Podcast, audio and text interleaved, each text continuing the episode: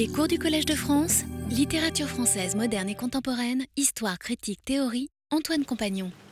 J'aurais beaucoup plus à dire sur la lecture et sur l'écriture au front, hein, qui était mon sujet la semaine dernière, euh, sur les lettres, euh, sur les carnets, sur les livres.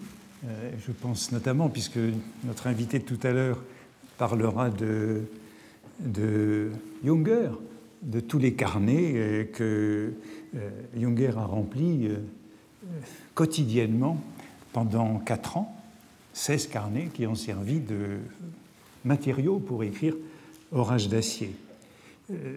mais je me dis que je dois aller plus vite. Et d'autant plus que je fais moins de cours cette année parce que demain matin, je pars pour euh, le Togo et le Sénégal où je vais faire trois cours sur le même sujet. Et donc, vous n'avez pas cours euh, la semaine prochaine, je vous le rappelle.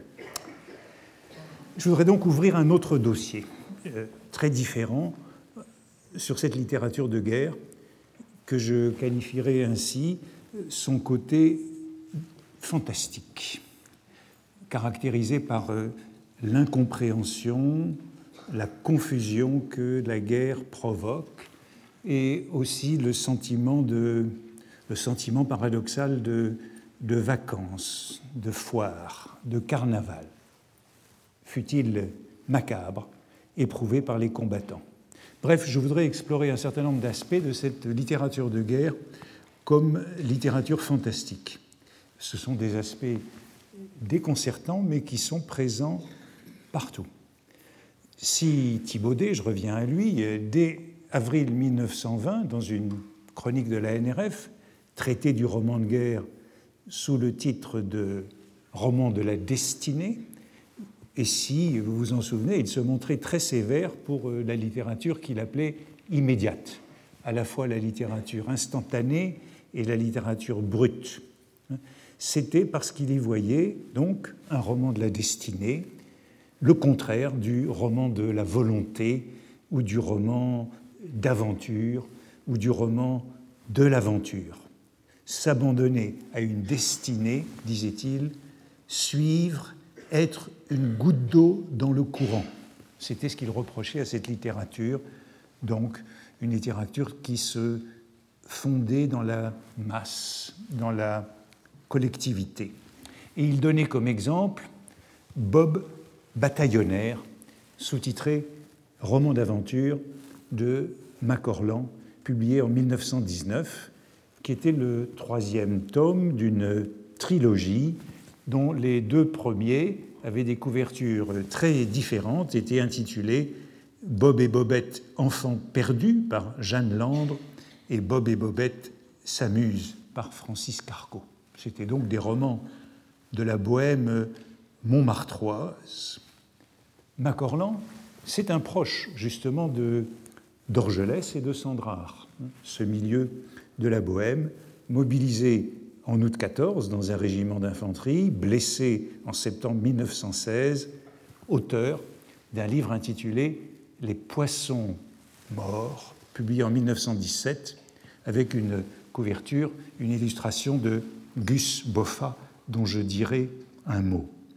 C'était un livre que Jean Norton Cru appréciait peu, parce que, disait-il, la guerre y est traitée comme une grosse plaisanterie, une farce grotesque. C'est cette dimension-là que je voudrais interroger aujourd'hui. Il condamner aussi le fait que la guerre était, était vue depuis le bataillon disciplinaire, hein, Bob bataillonnaire. Et pourtant, Macorlan introduisait justement ce qu'il appelait le fantastique euh, social dans le roman de guerre. Il percevait le monde de la guerre comme un théâtre de masques. L'illustrateur, c'est donc euh, Gus Boffa, lui aussi euh, grièvement blessé, en décembre 1914, infirme pour le reste de sa vie et collaborateur d'un hebdomadaire satirique, La Baïonnette, qui a existé de 1915 à 1920, satirique mais patriotique et peu censuré, donc un hebdomadaire auquel collaborent Apollinaire, Carco Macorlan et où ce Boffa, Gus Boffa, livre des illustrations. Beaucoup de couvertures sont de lui, dont voici deux. Hein, euh, en euh, mars 1916 et celle-ci en juillet 1916, Nos amis les Russes. C'est donc le même milieu, ce milieu Montmartrois, très proche donc de Macorlan, de Dorgelès et de Sandrard, puisque Boffa a encore euh, illustré la couverture des bourreurs de crâne de Macorlan. Je n'ai pas eu le temps de parler beaucoup des bourreurs de crâne la semaine passée, mais voici cette euh, couverture. Et c'est à lui donc que pense Thibaudet lorsqu'il condamne les romans de guerre.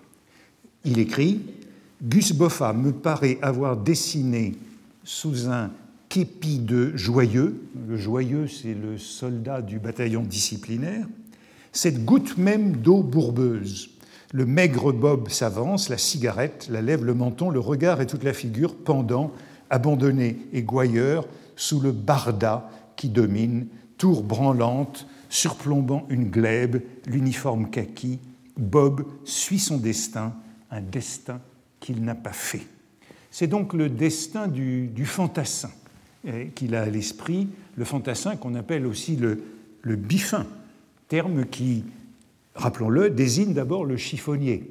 Le bifin, c'est le chiffonnier, puis le fantassin à cause du havresac, du barda, porté sur les épaules, qui apparente donc euh, le bifin au juif errant.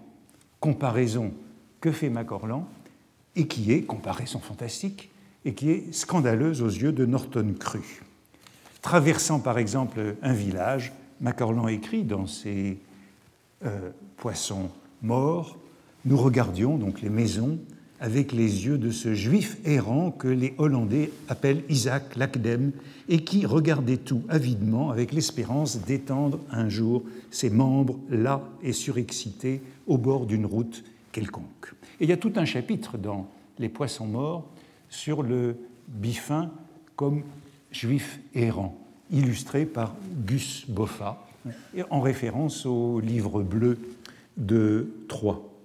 Euh, un chapitre qui est intitulé Les illustres voyageurs. J'avais devant moi, pris dans un de ces multiples avatars, l'extraordinaire silhouette de ce juif errant que Guillaume Apollinaire avait déjà rencontré à Prague et que le destin plaçait sur la route de Duny. Alors, mon vieux, c'est vous le fameux Lacédème? Oui, c'est moi. Et par quel hasard êtes-vous ici? On m'a pris dans un dans une liaison d'infanterie parce que le bagotage, ça me connaît et qu'on s'en est aperçu. Le bagotage. Le bagotier, c'est celui qui porte les bagages dans la gare, c'est encore celui qui marche, qui erre, qui fait des exercices de marche au pas. Je le regardais avec inquiétude, évidemment, ça t'épate, et le fait est que c'est peu ordinaire j'ai 1900 et quelques années et me voilà griffeton de première classe, liaison de bataillon, croix de guerre et trois baraques.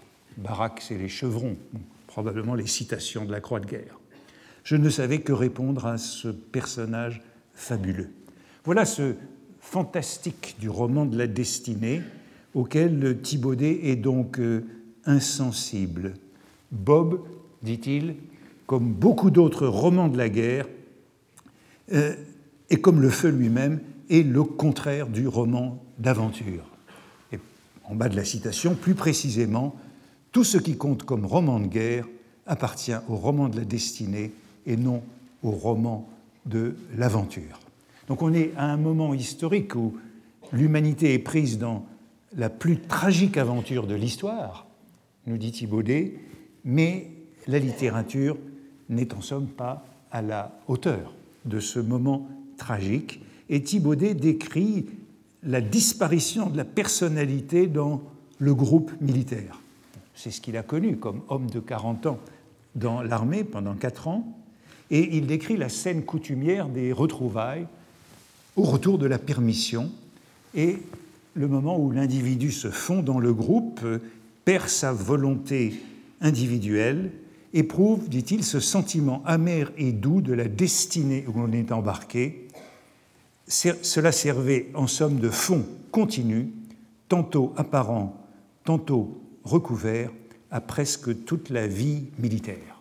La vie militaire comme cette disparition de l'individu dans le groupe, dans la discipline qui implique l'obéissance par opposition à l'initiative et à la responsabilité. La vie militaire est administrée dans ses détails. La philosophie, dit-il, est celle du mektoub, le fatum, hein, le c'est écrit, le fatalisme, selon un autre terme qui vient euh, du, euh, de l'arabe, des ouaves et des tirailleurs. Junger dira encore, en arrivant au front, quand ça doit vous arriver, ça vous arrive. Tautologie exprimant bien ce fatum ou ce mektoub et cet abandon grégaire, protecteur dans la durée de la vie qui émousse le sens du présent vu à travers les autres et que euh, euh, Thibaudet décrit comme un état de morale, un état de santé morale inférieur. Euh, il y a donc un bah, paradoxe, une contradiction de la vie militaire entre passivité et activité, fatalisme et entrain, euh, car, dit-il, c'est en réagissant contre cet état de fatalisme que le, en résistant contre cet état de fatalisme, cet état de passivité, cette sorte de panurgisme du soldat, cette, loi de l'imitation, selon le sociologue Guillaume de Tarbes, en s'arrachant à lui que les chefs d'une armée l'amènent à la victoire et que le simple soldat obtient la victoire aux heures où il se sent chef de lui-même. Les valeurs supérieures de la guerre sont l'aventure, la volonté, l'invention, l'occupation totale et ardente du présent. Et donc cette contradiction entre la tendance au panurgisme et la nécessité de euh, l'initiative. Or, comment se fait-il que ces valeurs supérieures de la guerre n'aient pas eu leur roman? Elles ont été exprimées magnifiquement dans les correspondances et les carnets d'officiers, mais elles n'ont donné naissance à aucune œuvre d'imagination importante. Le roman de la destinée passive a seul été vigoureusement poussé. Autrement dit, pas de grand roman de jeune officier, à opposer au roman de celui qu'il appelle le, le grifton. Pas de roman du courage actif, de la volonté tendue dans le roman français. Lorsque Thibaudet reprendra cet article en 1925 dans un recueil, Le liseur de romans, il ajoutera une note où il renverra à l'équipage de Joseph Kessel qui vient d'être publié, qui porte évidemment sur les aviateurs, euh, les nouveaux chevaliers du ciel, qui sont les seuls héros de la Grande Guerre. Thibaudet voit donc deux filiations du roman français, le roman de Balzac et de Stendhal, roman de la volonté, le roman de Flaubert et Zola, roman de la fatalité. Pour Stendhal, le roman de la guerre sera naturellement une aventure, celui d'un jeune homme ardent, Fabrice, qui part pour se battre aux côtés de Napoléon. Pour la littérature d'après 1857, pour le réalisme et le naturalisme qui n'est pas encore mort, le roman de la guerre sera naturellement une destinée, celle d'une escouade dans la bataille, la pluie, la mauvaise humeur et la dysenterie.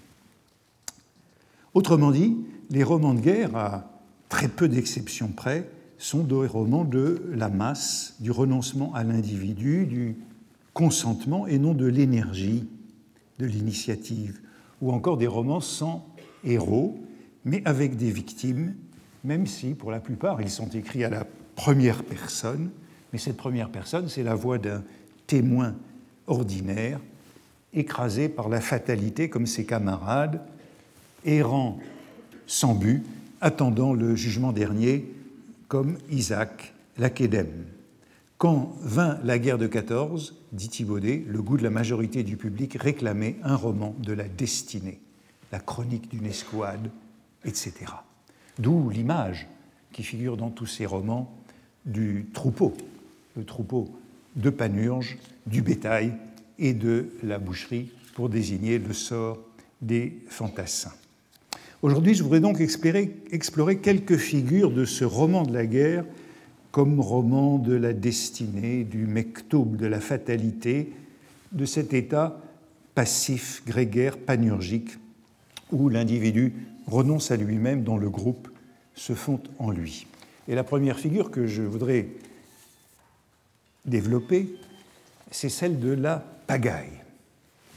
La première figure est relative donc à ce terme habituel des livres de guerre. La littérature, ce sont des mots, c'est de la langue.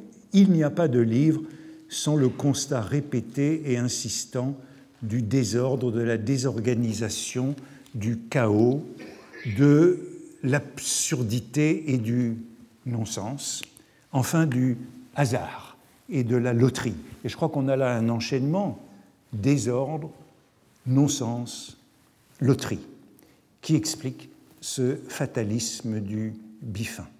Le soldat qui n'y comprend rien vit la guerre comme une pagaille et une loterie.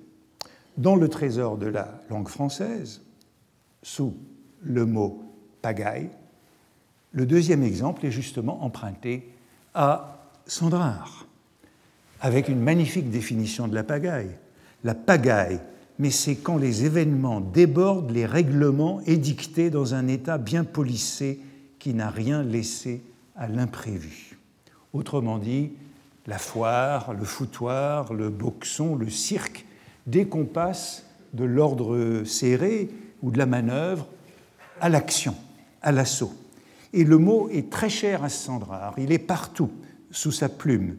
Par exemple, lorsqu'il s'engage à Paris, en août 14, euh, dans la Légion étrangère, il rencontre un, Canadien qui a débarqué à Paris pour s'engager et qui ignore le mot, ce qui confirme sa nouveauté dans la guerre. Je te dis que c'est la pagaille. Le Canadien lui répond Qu'est-ce que c'est que ce mot que tu emploies si souvent? Ce mot vient en effet c'est un néologisme en 14, il vient du vocabulaire des marins.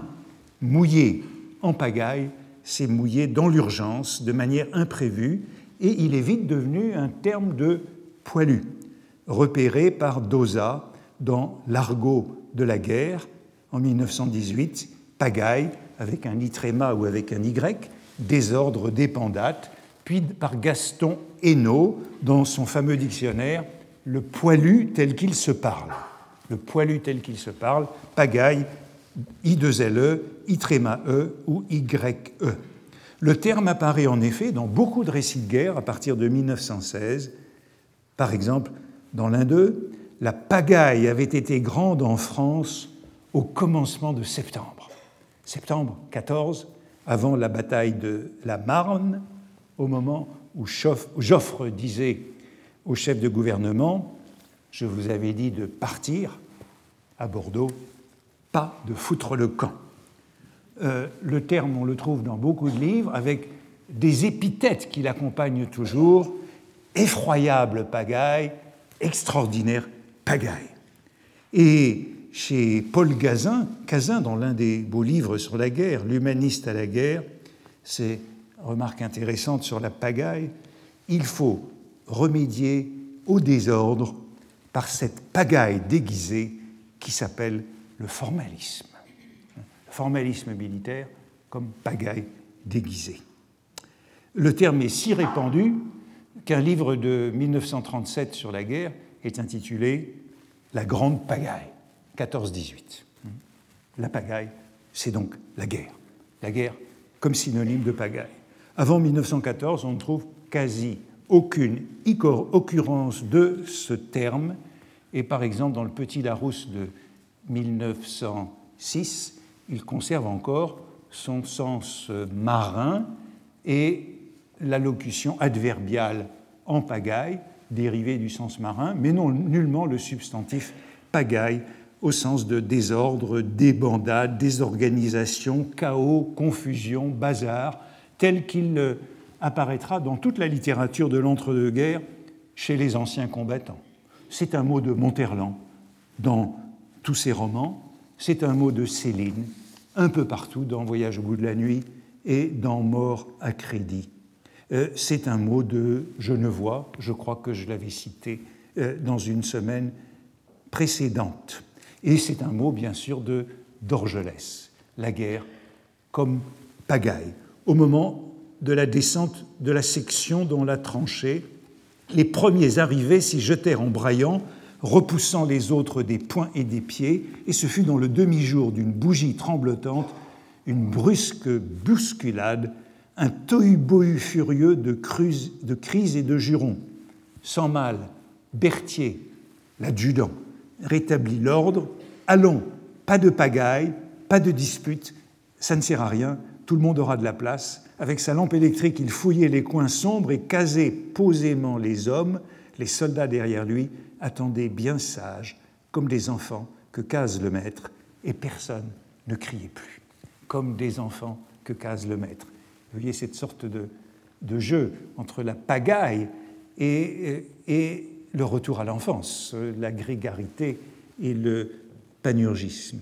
Et Sulfare, la grande gueule dans euh, Le Feu, qui revient à la vie civile à la fin du roman, tout lui semblait marcher de travers, euh, et il disait, s'il y avait eu autant de pagailles et de saloperies au front comme il y en a à l'arrière, les Boches seraient à Bordeaux depuis une paix.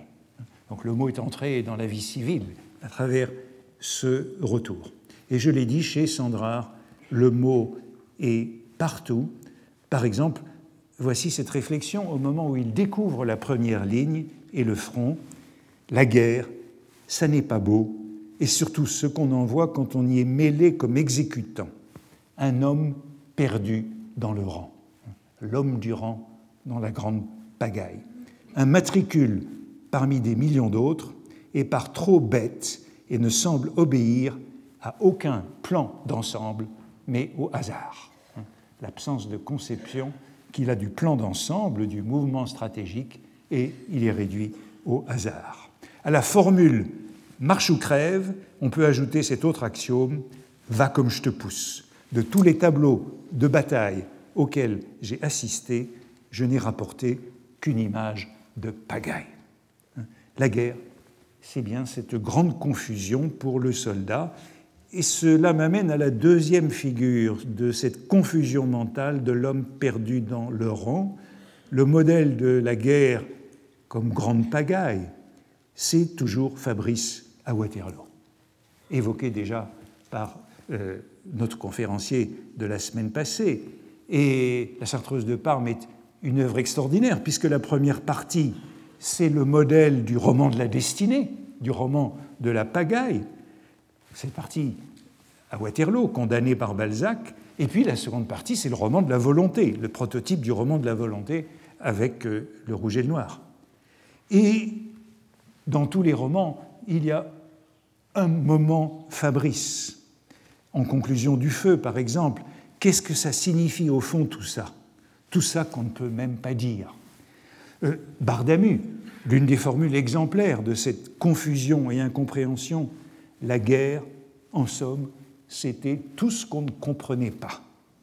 Et même euh, Drieux-La Rochelle, sur la mort de son camarade à Charleroi, plus sensible pourtant au sens de la guerre, à sa noblesse, à propos, pourquoi Claude a-t-il été tué? Est-ce que je sais? Norton crut dans son livre de 1930, s'élever contre cette idée reçue qui faisait du début de la Chartreuse de Parme la représentation réaliste définitive de la guerre vécue par l'homme de troupe, égaré sur le champ de bataille, courant ça et là sans comprendre, ignorant tout début tactique et stratégique de l'action dont il est un pion. Fabrice, je cite Norton Cru, joint son sort tour à tour à celui d'une cantinière, des hussards de l'escorte du maréchal Ney, d'un régiment d'infanterie, de la cantinière retrouvée, d'un caporal qui fait sa petite guerre en enfant perdu avec son escouade, d'un colonel des dragons sans rien comprendre. Et selon Cru, Pierre Scountius nous le disait la semaine dernière, il ne faut pas prendre Stendhal au sérieux, comme on l'a fait entre 14 et 18. Ce récit absurde est une farce où Stendhal exerce son humour. Il a voulu dessiner une charge d'idéal héroïque se heurtant à la réalité laide et méchante. Fabrice est un enfant, son héroïsme est livresque, naïf et sot, suivi d'une désillusion. Au lieu de rencontrer la générosité, la discipline, il voit l'égoïsme et l'insubordination. Il cherche un spectacle sublime de grandes batailles et il ne reconnaît rien. Et on connaît la formule exemplaire. Monsieur, c'est la première fois que j'assiste à la bataille, dit-il au maréchal des logis. Mais ceci est-il une véritable bataille? Et un peu plus loin, ce qu'il avait vécu était-ce une bataille? Et en second lieu, cette bataille était-elle Waterloo? C'est la question prototypique du soldat de 14-18 que l'on retrouve dans tous les livres, même chez Junger. La bataille des éparges fut mon baptême du feu en avril 1915. Il était tout autre que je ne l'avais imaginé. J'avais pris part à une grande opération guerrière sans voir un seul de mes adversaires. Si Norton Cru était donc tellement remonté contre cette lecture réaliste de Fabrice à Waterloo, c'était que la plupart en tiraient une conséquence radicale que Cru nommait le paradoxe de Stendhal. Ce n'est pas un paradoxe exprimé par Stendhal lui-même, mais c'est le paradoxe qui est tiré du début de la Chartreuse de Parme par beaucoup, selon lesquels les meilleurs livres de guerre ne sont pas ceux qui ont été écrits par des témoins qui ont vu et vécu la guerre de près, mais par des observateurs lointains qui l'ont contemplée de haut, à l'abri du danger, à l'état-major, à l'arrière. Stendhal, dit-il, avait trop de bon sens pour ne pas voir qu'un témoin, s'il ne peut raconter lui-même, ne peut pas témoigner pour les trois armées qui s'affrontent, pour les grands mouvements stratégiques. Mais sa farce a malheureusement été prise au sérieux, considérée comme une vérité, voulant dire que le soldat qui combat dans une grande bataille ne se doute pas qu'il assiste à un événement historique. Il est même, dit Cru, le seul à ne pas connaître, à ne pas comprendre la bataille. Les chefs, au contraire, les civils, tous ceux qui ne sont pas acteurs, voient l'événement avec lucidité. Et c'est donc cela qui scandalise Cru, le discrédit qui est jeté sur l'acteur au profit de l'écrivain, du journaliste, l'observateur. Et c'est pourquoi il insistait sur cette dimension satirique. Il fait l'apologie de la guerre vue de près, d'en bas, non d'en haut. Il dénonce ce paradoxe qui est au fond une variante moderne, hyperbolique du poésie et vérité de Goethe, qui ferait de la fiction, du roman, le meilleur instrument de la vérité de la guerre. Il n'empêche que tous les combattants citent Stendhal, ou beaucoup d'entre eux, pour rendre compte de leur expérience de la pagaille, des opérations auxquelles ils prennent part, ainsi que de leur incompréhension des objectifs et de la manœuvre. Leur expérience, pagaille et confusion d'esprit, confusion mentale, passe par là. Ainsi, un bon exemple dans les croix de bois, après le combat, à mesure qu'on s'éloignait des lignes, les débris de sections se renouaient, les compagnies reprenaient forme. Mais après la pagaille, la forme, le formalisme, comme euh, disait Cazin. On se regardait l'un l'autre et nous nous faisions peur. Donc il y a une sorte de retour à l'ordre, de rassemblement. Après le désordre, on mange en bois le brouhaha et puis les rumeurs des journaux. Les plus fourbus s'étaient endormis, par petits groupes mêlés aux conducteurs, les autres discutaient. Ils parlaient tous ensemble, fiévreusement, jetant pêle-mêle leurs impressions encore pantelantes, semblant vouloir se décharger de ces souvenirs trop lourds. Plus émus que nous-mêmes, les automobilistes, les chauffeurs des camions qui vont les embarquer, écoutaient, et comme eux seuls avaient lu les journaux, ils nous expliquèrent la bataille dont nous ne savions rien. À l'arrière, les chauffeurs ont lu les journaux et peuvent expliquer aux combattants l'action elle-même, le mouvement stratégique est expliqué aux combattants par des non-participants qui ont lu les journaux. Les spectateurs en savent plus, que les acteurs. Or, euh, la vérité de la guerre s'identifiait, selon Cru, strictement à l'horizon étroit du troupier, myope, aveugle, combattant mourant pour quelques mètres carrés à un moment où la guerre est devenue mondiale. Voilà cette sorte de monstrueux paradoxe ou de monstrueuse disproportion. Cru ne s'intéressait donc pas aux écrits d'écrivains de grade supérieur à celui de capitaine, puisque les seuls témoignages légitimes provenaient des soldats, des sous-officiers, des officiers de contact. Il n'empêche qu'on trouve de nombreuses variantes de la question naïve de Fabrice dans toute cette littérature. Par exemple, chez Paulan, son jeune Jacques Mast. Est-ce que tu penses qu'on est à la guerre? demande-t-il à son sergent, qui lui répond Si l'on s'en sort. Réponse très énigmatique. En campagne, juste avant de rencontrer le premier tué à la page suivante. Si l'on s'en sort alors que qu'on n'y est pas, plutôt que l'on y est à la guerre. Et même chez Genevois, qui est un jeune officier, le 10 septembre 1914, en pleine bataille de la Marne, c'est la fin de la journée, il est perplexe. Alors, mon capitaine, c'est une grande victoire C'est la question permanente sur ce qui se passe, sur ce qui vient de se passer, sur le sens et le dénouement. Et Genevois, qui est un jeune officier, donc, proteste contre l'ignorance dans laquelle on les tient. Le 25 septembre 14, sa protestation, comme vous le voyez, sera censurée largement. Où sommes-nous? Où sont-ils ce matin? Et quel est notre rôle à nous? On ne nous a rien dit comme d'habitude. Pourquoi ce parti pris de silence? On nous ordonne allez là et nous y allons. On nous ordonne attaquer et nous attaquons. Pendant la bataille, du moins on sait qu'on se bat, mais après. Suit deux longues pages censurées d'un réquisitoire terrible contre cette désinformation dans laquelle la troupe et les officiers subalternes sont tenus. Je lis un petit passage de ce qui est censuré et que je ne vois à restituer plus tard. Une seule fois, on nous a parlé, c'était le matin du 6 septembre, bataille de la Marne. Le capitaine nous a réunis et rapidement, en quelques mots, il a esquissé la situation des armées en présence et nous a exposé ce que nous allions faire.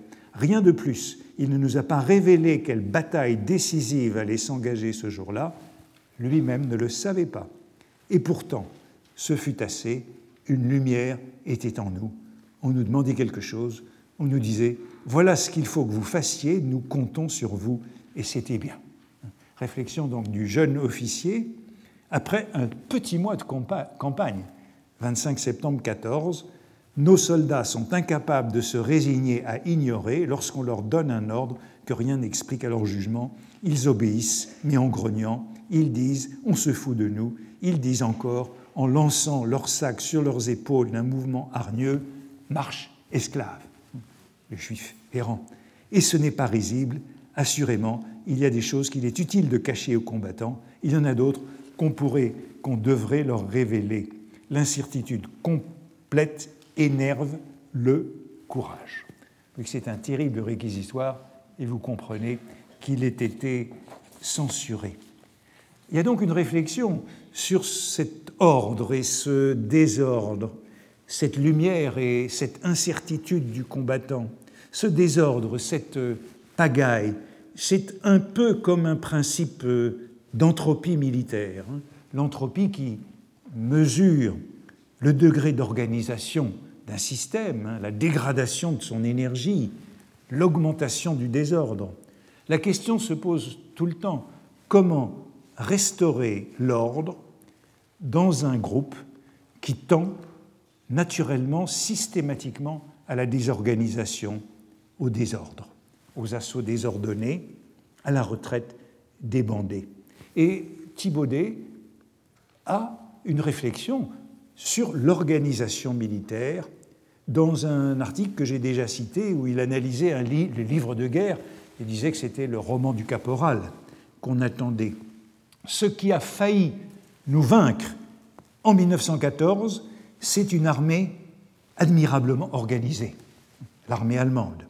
Ce qui a vaincu cette armée, en 1918, ce n'est pas des soldats plus braves que les siens, c'est une armée encore mieux organisée.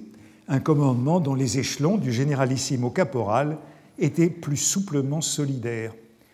La valeur d'une armée, voilà l'entropie, comme celle de tout ce qui existe, n'est pas faite de son énergie potentielle, mais de son énergie utilisable. D'elle-même, toute énergie utilisable se dégrade en énergie potentielle et les physiciens, c'est le deuxième principe de la thermodynamique, euh, et les physiciens euh, euh, et les physiciens nous enseignent qu'en cela consistera la mort de l'univers. Si nous considérons une armée comme un système clos, le roman naturaliste, le feu ou la débâcle, éprouvent et nous font éprouver la pente de cette dégradation de l'énergie, mettant en lumière ou en valeur ce qui rend possible la transformation d'une unité organisée en ce troupeau couché que nous étale M. Xel. C'était un auteur d'un livre sur Anatole France qui décrivait la bataille désorganisée de 1871. Et c'est la direction la plus naturelle du roman professionnel qui trouve dans le naturalisme sa pente de facilité. N'ayant que la vie à la bouche, il ne peut peindre de la vie que ce qui anticipe la mort. La vie, M. Bergson l'a largement enseigné, remonte au contraire cette pente. L'organisation transforme l'énergie potentielle en énergie utilisable et aucune organisation n'y arrive de manière plus hésitante, plus efficace que l'organisation militaire. Oui, que nous avons déjà parlé de Bergson euh, il y a quelques leçons. Bergson est utilisé beaucoup par tout le monde et euh, y voit donc le philosophe de l'organisation militaire, de la lutte contre la pagaille. La tendance du système de l'armée, c'est celle de la pagaille, hein. l'entropie, c'est la pagaille, que seule l'information, cette information qui manque aux soldats, peut contrarier. Et c'est un constat qui est confirmé dans pratiquement tous les livres. Par exemple, chez Sandrard, l'horizon du soldat est borné et ne dépasse guère la limite de son escouade, de sa section, de sa compagnie. La notion de régiment frise déjà la fiction, de même que l'esprit de corps ne se manifeste dans sa conscience que les soirs de sortie de quartier libre de Ribouldingue. Il faudrait parler de cet esprit de corps qui est l'antidote de la pagaille et de l'entreprise croissante de la dégradation de l'énergie, à moins qu'il ne soit cette pagaille déguisée. Dans toute cette littérature, il est donc question d'incompréhension et de confusion, et il y a toujours une tentative pour définir, malgré tout, la guerre. Par exemple, à la fin du feu, Paradis me dit Voilà la guerre. Oui, c'est ça, la guerre. Une sorte de tautologie toujours. Répète-t-il d'une voix lointaine C'est pas autre chose. Et il poursuit tu te rappelles la bonne femme de la ville où on a été faire une virée il n'y a pas si longtemps de ça, qui parlait des attaques, qui en bavait et qui disait Ça doit être beau à voir. Un chasseur qui était allongé sur le ventre, aplati comme un manteau, leva la tête hors de l'ombre ignoble où elle plongeait et s'écria Beau, à merde alors. C'est tout à fait comme si une vache disait Ça doit être beau à voir à la Villette, ces multitudes de bœufs qu'on pousse en avant. Le c'est ça la guerre et malgré tout toujours la tentative de donner un sens. Par exemple chez Sandrard, que voici, je me demande où les types vont chercher ça quand ils racontent qu'ils ont vu des heures historiques ou sublimes. Sur place et dans le feu de l'action, on ne s'en rend pas compte. On n'a pas de recul pour juger et pas le temps de se faire une opinion. Leur presse, c'est à la minute, va comme je te pousse. Où est l'art militaire là-dedans? Peut-être qu'à un échelon supérieur, à l'échelon suprême, peut-être qu'on a alors l'impression de se livrer à un art, mais j'en doute, la fortune des armes est jeu de hasard. Et voilà ce thème de la, de la loterie sur lequel je vais revenir, qui est insistant dans toute euh, cette euh, littérature. Et Sandra, Sandra en arrive à une définition de la guerre dans La main coupée, qui est finalement très proche de celle de Céline. je la rappelle, hein, je savais moi ce qu'ils cherchaient, ce qu'ils cachaient avec leurs airs de rien, les gens, c'est tuer et se tuer qu'ils voulaient. Hein réflexion inspirée de Freud, chez Sandra, mais pourquoi faisais-tu tout cela, Blaise, par dégueulasserie? Et parce que je découvrais tout cela pour la première fois et qu'il faut aller jusqu'au bout pour savoir ce dont les hommes sont capables. Et en bien, en mal, en intelligence, en connerie, et que de toutes les façons, la mort est au bout, que l'on triomphe ou que l'on succombe. C'est absurde, c'est moche, mais c'est ainsi, et il n'y a pas à tortiller. Ce qui nous renvoie à ce fatalisme que j'évoquais au début.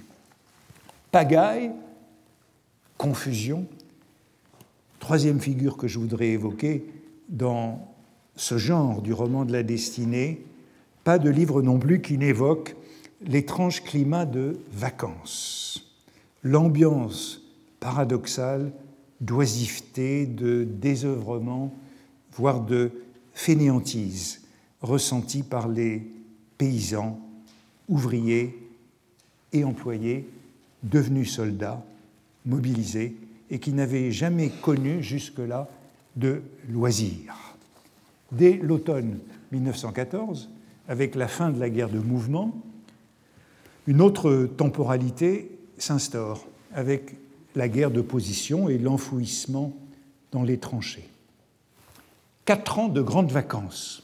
C'est ainsi que Raymond Radiguet qualifiera en 1923 ces années de guerre dans Le diable au corps, récit de la liaison d'un adolescent et d'une jeune femme de soldat retenus au front. Et il ajoutait que lui et les camarades de son âge, trop jeunes pour la conscription garderaient de cette époque un souvenir qui n'est pas celui de leurs aînés.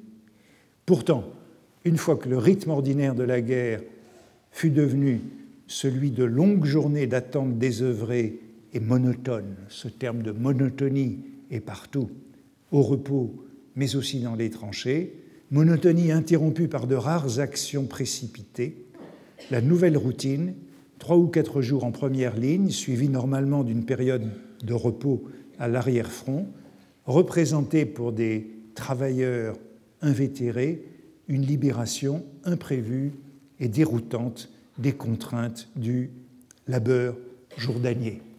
Je songe encore au livre de euh, Francis Ambrière, Les grandes vacances, l'un des livres importants sur la Seconde Guerre mondiale d'un prisonnier. La guerre, le temps militaire, est encore celui des vacances. J'ai déjà évoqué, je crois, ce passage de Barbus sur l'attente. On attend, on se fatigue d'être assis, on se lève et on recommence autrement à attendre. On attend toujours dans l'état de guerre, hein, entre la pagaille et l'attente. On est devenu des machines à attendre. Pour le moment, c'est la soupe qu'on attend. Après, ce sont les lettres, mais chaque chose en son temps. Lorsqu'on aura fini avec la soupe, on songera aux lettres. Ensuite, on se mettra à attendre autre chose. La guerre, c'est l'attente faire le planton, faire le poireau, comme on dit. Pareil dans les croix de bois de Dorgelès, euh, dans le grand chapitre de Danse macabre que j'évoquerai dans un instant, dans un cimetière. Alors on se rassied le dos au mur et on attend. Faire la guerre n'est plus que cela, attendre. Attendre la relève, attendre les lettres, attendre la soupe, attendre le jour, attendre la mort, et tout cela arrive à son heure, il suffit d'attendre. Plus loin, Paulan, euh, dans euh, Le guerrier appliqué, ajoute un second terme pour caractériser cette vie militaire. Vie, dit-il, d'attente et d'assentiment. Ce oui du panurgisme que j'évoquais tout à l'heure. Mais, dans son cas, dépassé par le zèle du guerrier appliquée. Cette inoccupation prolongée de la tranchée ou du cantonnement, euh, Colette, dans la fin de Chéri, y revient et la retient pour caractériser l'expérience de Chéri, son riche oisif euh, avant 14, et qui est donc mieux préparé par sa vie de dandy au rythme de la tranchée et du cantonnement. Pendant la guerre aussi, écrit Colette, il avait subi la règle militaire de la fainéantise. Règle militaire de la fainéantise. Comme on dit, une règle monastique. La fainéantise, sauf le froid, la boue, le risque, même un peu de combat. Il a la croix de guerre, il est décoré. Mais le temps de la guerre, c'est celui de la fainéantise. Et tandis que les paysans se sentaient coupables d'être des feignants et d'avoir déserté leur, leur ferme et condamné leurs femmes à de durs travaux des champs, hein, comme les montre Giono dans Le Grand Troupeau, troupeau Chéri, qui est un riche dandy, un indolent enfant gâté, et beaucoup mieux préparé que d'autres à l'oisiveté de la vie militaire, même en guerre. Beaucoup de servitude et peu de grandeur, comme disait Vigny. La conséquence, c'est qu'il faut meubler la tente, et c'est ça qui m'arrête dans ce climat de vacances, meubler la tente par des jeux. Dans les tranchées, on joue. Au plus près du danger, avant d'y retourner, se déroulent non seulement des jeux de cartes, mais comme l'écrit Paulan, des jeux de caricoco, des jeux de saute-mouton, comme dans la cour de récréation de l'école primaire. Il y a des blagues, du rire, cette dimension gamine, carnavalesque de la guerre, pour des hommes mûrs qui retombent en quelque sorte en enfance. Cet humour grinçant des tranchées, c'est une sorte de mascarade présente partout, macabre, funèbre, entre mort et vivant. Par exemple, dans la lettre de, lettre de Barbus que j'évoquais la semaine dernière, c'est lettre à sa femme sur les deux sous-officiers dont il est ami. Voilà cette scène d'humour extravagant. Médard, après avoir lu une poésie de Pioche, qui est un militant antimilitariste, qui m'envoie Les Hommes du Jour, en imitant tour à tour Mounet, Sully et Sarah Bernard, a profité de ce que S, furieux et souffrant de son vaccin antityphique, s'était étendu tout pâle sur le lit de l'artiflot pour imaginer une scène macabre que cet animal-là, mais que cet animal-là a rendu fort comique par sa verve et sa faculté inouïe d'imitation. Il a imaginé que S était mort, et ouvrant la porte, la figure crispée et grimaçante de douleur, le képi à la main, la voix larmoyante, il hélait les soldats passant dans le cantonnement et les priait de venir voir le triste spectacle. Ils entraient, l'œil un peu éberlué, il les conduisait un à un vers le lit et avec des sanglots dans la voix, leur parlait du mort, vanter ses qualités, son cœur, etc. Il fallait l'entendre répéter d'une façon déchirante Il n'est presque pas changé, n'est-ce pas qu'il a l'air de dormir Regardez-le, ah, c'est horrible.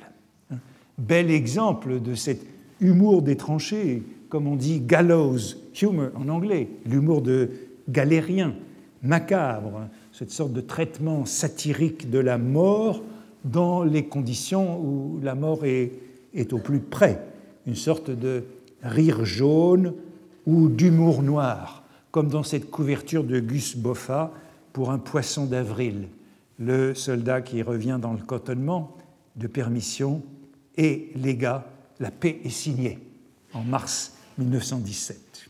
Il y a donc beaucoup de mascarades dans ces livres. Les croix de bois s'ouvrent par une curieuse scène de travestissement où deux anciens, pour accueillir euh, un bleu de Machy, l'étudiant qui sera un des centrales dans le livre, pour le mettre au parfum et lui changer les idées, fouille le grenier d'une maison abandonnée afin de se travestir. Il conduisit le moine au premier étage. Je vais m'habiller en poule et toi en homme. En homme. Tu piges, face d'âne. Le temps de déchirer quelques corsages dans des essayages malheureux, et ils purent s'admirer dans la glace, transformés en mariés de mardi gras. Quand ils parurent dans la cour, bras dessus, bras dessous, se fut une courte stupéfaction, puis une clameur les salua. Vive la noce beugla le premier fouillard. Les autres braillèrent plus fort et l'escouade, hurlant de joie, entonna, entoura les deux chiens-lits. Le chien-lit, c'est le personnage de mascarade, de carnaval populaire, et c'est aussi la queue dépenaillée de la mascarade. Réaction de Demachi qui, sur cette drôle de guerre où on s'amuse, c'est vrai, nous faisons la guerre, répéta le nouveau, et regardant Sulfard en pantalon de linon, il se mit à rire. Ça ne se dirait pas, dit-il, on s'amuse au moins au front. J'en étais sûr que je m'ennuierais moins qu'à la caserne. Le caporal, voix de la sagesse, lui rappelle alors Charleroi, la retraite, la Marne, dans cette sorte de grand écart permanent entre la comédie, la farce et la tragédie.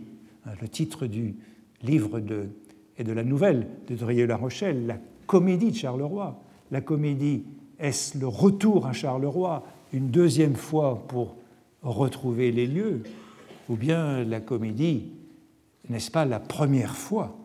Déjà, la guerre a toujours cette dimension de comédie. Et c'est sans doute chez Dorgelès que ce motif burlesque ou forain est le plus présent. Les voici regardant le bombardement. Ce ciel de guerre faisait penser à une nuit populaire de 14 juillet.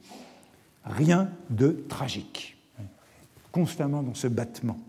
Seul le vaste silence. Au milieu de la grande rue, une ferme qui brûlait mettait au-dessus des toits démantelés un rouge brutal de fête foraine. Et l'on était tous surpris de ne pas entendre les orgues. Des lapins enflammés traversèrent les rangs comme de petites torches vivantes. La fête foraine plutôt que la tragédie, tragédie dans cette parodie de fête qui fait que le bleu de Machy découvre ainsi le front, je dirais, à la Fabrice. Mais il se répétait C'est la guerre, je vois la guerre sans parvenir à s'émouvoir. Il ne ressentait rien qu'un peu de surprise. Cela lui semblait tout drôle et déplacé, cette féerie électrique. climat de la féerie au milieu des champs muets. Les quelques coups de fusil qui claquaient avaient un air inoffensif. Même ce visage dévasté, ce village dévasté ne le troublait pas. Cela ressemblait trop à un décor. Euh, on est au spectacle dans euh, les croix de bois avec euh, le bout en train qui joue au forain. Le bois bombardé, fumé comme une usine, gesticulant dans la cohue, Sulfard braillait sa joie. Qui n'a pas gagné va gagner. C'est à la chance et à l'idée du joueur. Allons, pressons-nous. Qui n'a pas sa plaque? Le jeton de la loterie, 6 pour 2 sous. Il agitait d'un air des numéros imaginaires comme un marchand forain et ses beuglements couvraient le vacarme. Avec un affreux craquement d'os broyés, d'autres éclataient encore, arrachant les fils de fer ainsi que des rubans. Boum, le monsieur a gagné un superbe poulet d'Inde. Allons, au suivant, risquons-nous au petit bonheur la chance ce sont des cartons comme à la foire. Et euh, Dorgelès décrit souvent ce retour de foire. Voici l'expérience de, de Machy, qui peu à peu est habitué et qui s'est mis dans ce discours euh, burlesque et bouffon. C'était trop beau, c'était vrai, c'était trop beau, une vie d'insouciance, de joie quotidienne. Un jour, quelqu'un frappe, Pan, pan, c'est la vie, mais je ne vous connais pas. Tant pis, c'est bien votre tour. Elle vous a mis une pioche et un fusil entre les mains, et creuse bonhomme, et marche bonhomme, et crève bonhomme. Cette allégorie de la mort. Et dans Les Croix de Bois, il y a ce chapitre, euh, disons, le plus euh, paroxystique de ce carnaval, où euh, la ligne de front passe à travers un cimetière, le jardin des morts. Et c'est confirmé par les lettres de, Dorgelès. Hein. Cet épisode, les soldats sont des morts vivants abrités dans les tombes. Ah, j'oubliais, voilà, ce, jeu de loi de la vie euh, du poilu par Gus Boffa, l'itinéraire du poilu comme jeu de loi. Euh, voilà, dans le cimetière. La lumière aveuglante éclaira brutalement l'endroit. Immobile, sans même remuer la tête, les hommes regardèrent. D'un seul coup, ils virent des croix, les dalles, les cyprès. Nous étions dans le cimetière. C'était un grand chantier de pierres broyées, d'arbres déchiquetés, et dominant ces ruines, un grand saint sévère tenait sur ses bras joints un livre de marbre où chaque nuit les éclats sifflants gravaient des choses. On a donc ce, ce séjour dans les tombes pour se mettre à l'abri et, comme toujours, on y joue aux cartes. Les obus tombent toujours, mais on ne les entend plus, hébétés, fiévreux, nous sommes allés en visite dans la tombe à Sulfare. On le reconnaît à son ancienne, à son enseigne, Mathieu, ancien maire. Du matin à la nuit, il joue aux cartes avec le moine, et comme il perd, il crie, il injurie l'autre et l'accuse de voler. Le moine reste tranquille, gueule patent, lui dit-il seulement, tu vas réveiller le maire. Et au moment, on est toujours dans le cimetière, au moment de la mort du caporal, le bon caporal Bréval de Machy porte, on est encore dans le travestissement, il porte une voilette à cause des mouches, à cause des mouches à viande. C'est à son tour d'être déguisé en femme.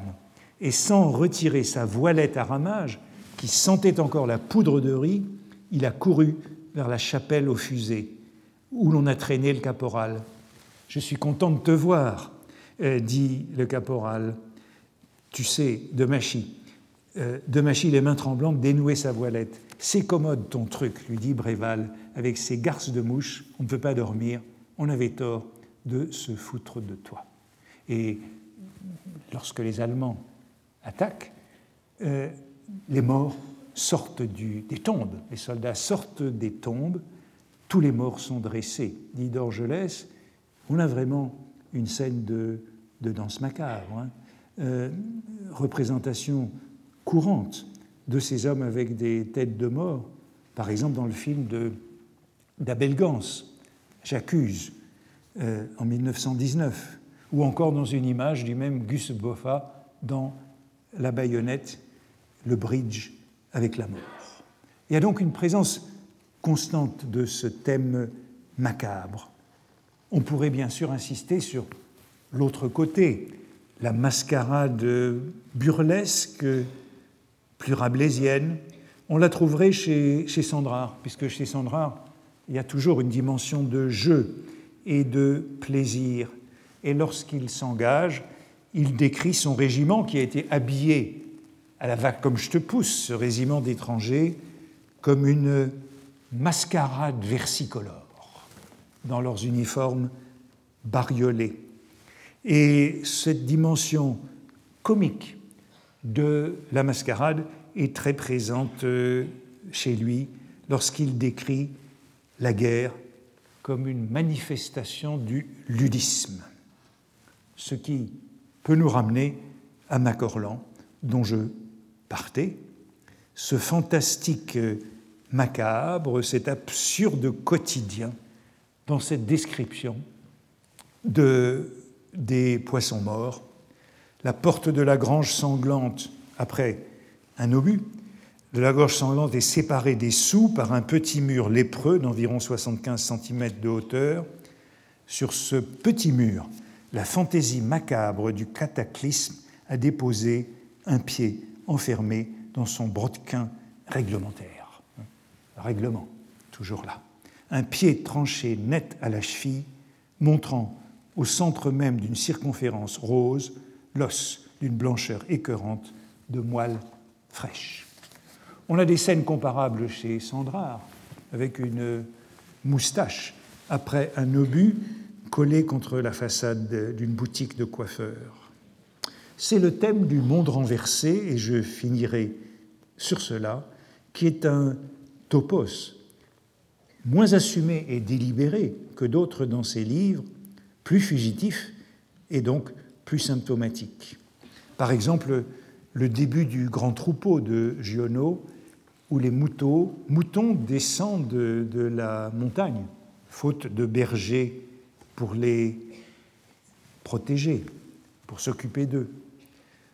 Face au thème de la guerre naturelle, la guerre naturelle, chez Junger, c'est une loi de la nature, chez Drieu-La Rochelle, elle est naturelle, chez Monterland, il y a ce thème de la guerre contre nature. Et je crois que je voudrais terminer sur l'image hyperbolique de l'image la plus vivante de cette guerre contre nature. C'est celle aussi qu'on trouve dans un certain nombre de livres et de témoignages de cette guerre. C'est celle du Christ décroché du calvaire. Tous ces calvaires des terrains de bataille.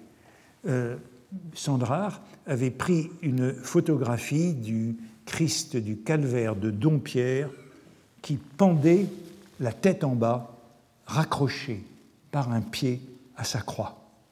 Il en fit une photo qu'il envoya un journal, Le Miroir, qui avait lancé un appel aux soldats pour qu'ils lui envoient des photos du front.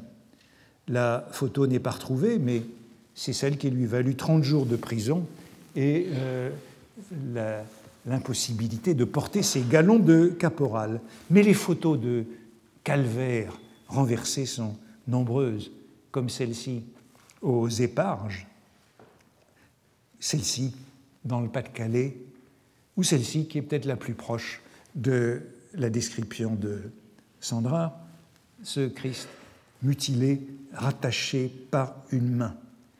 On la trouverait par exemple, la même réflexion chez Jacques Vacher, dans une lettre de 1917, l'ami de Breton, l'inspirateur du surréalisme. Une nuit qu'il s'égare entre les lignes dans un dédale de trous d'obus, il qualifie cette rencontre d'incident romantique. J'ai buté contre un corps où semblait-il cadavre entièrement nu et qu'après inspection, j'ai reconnu être celui d'un Christ abattu de son emblème. Le Christ abattu de son emblème, je terminerai sur cette image qui, me semble-t-il, est le meilleur symbole de cette euh, inversion du monde dans toutes euh, ses dimensions fantastiques de la mascarade et de la danse macabre. Merci. Retrouvez tous les contenus du Collège de France sur www.colège-2-france.fr.